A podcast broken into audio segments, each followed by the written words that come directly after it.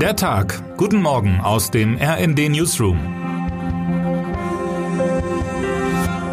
Es ist Sonntag, der 15. Mai. Die weltgrößte Musikshow begann mit dem Song Give Peace a Chance und endete mit einem spektakulären Sieg der ukrainischen Band. Der Eurovision Song Contest im italienischen Turin stand gestern Abend ganz klar unter dem Eindruck des russischen Angriffskrieges gegen die Ukraine. Dem Kalusch Orchestra aus der Westukraine sind beim Auftritt auf der größten Bühne der Welt nicht nur die Herzen der Zuschauerinnen und Zuschauer zugeflogen, sondern auch die Stimmen. 192 Punkte der Länderjurys und überwältigende 439 Punkte der Zuschauerinnen und Zuschauer. Klarer lässt sich die Solidarität mit der Ukraine nicht ausdrücken. Mit ihrem Song Stefania sicherte sich die Band um Leadsänger Ole Psiok am Abend unangefochten den ersten Platz. Danke für eure Unterstützung, Europa, rief Psiok freudestrahlend. Überraschend ist der Sieg nicht. Psiuk hätte auf der Bühne auch das Kiewer Telefonbuch vorlesen können und wäre trotzdem Sieger geworden, unken manche vor der Show. Denn der ESC war in diesem Jahr so politisch wie selten. Europa macht aus dem größten Musikspektakel der Welt tatsächlich ein kontinentales Friedensfest mit einer klaren Botschaft. Die Ukraine gehört ins Herz Europas, schreibt mein Kollege Imre Grimm, der den ESC für uns vor Ort verfolgt hat. Deutschland erlebte beim ESC dagegen eine Blamage, schon wieder.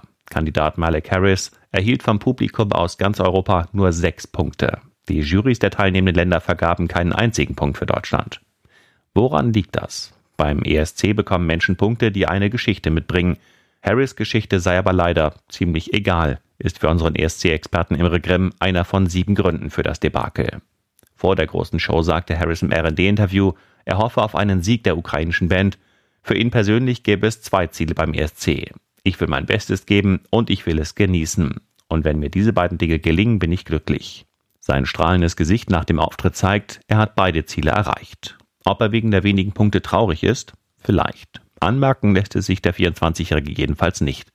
Es war ein total abgefahrener Abend, sagte er nach der Sendung im Gespräch mit Moderatorin Barbara Schöneberger und fügte hinzu, ich bin wirklich sehr, sehr froh, dass die Ukraine gewonnen hat, weil ich mir das so gewünscht habe.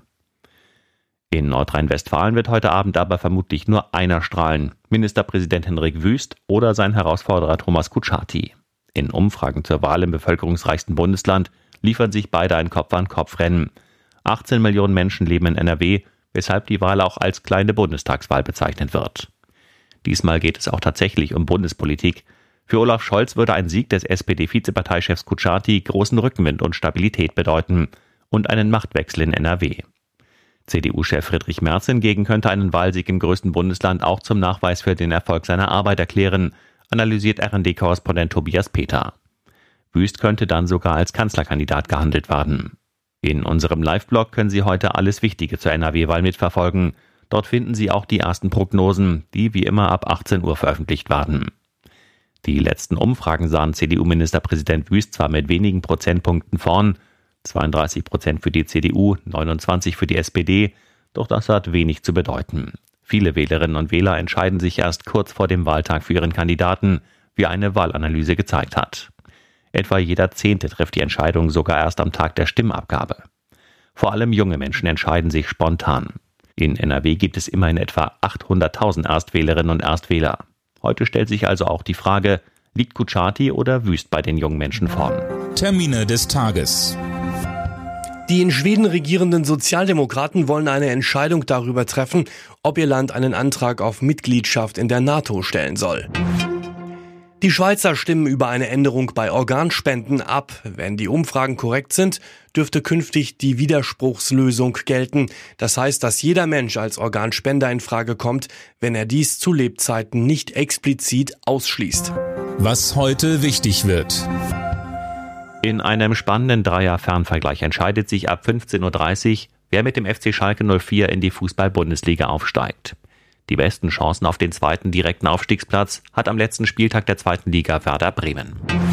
Und damit wünschen wir Ihnen einen guten Start in den Tag. Text Sven Christian Schulz, am Mikrofon Dirk Justes und Sönke Röhling. Mit rnd.de, der Webseite des Redaktionsnetzwerks Deutschland, halten wir Sie durchgehend auf dem neuesten Stand. Alle Artikel aus diesem Newsletter finden Sie immer auf rnd.de slash der Tag.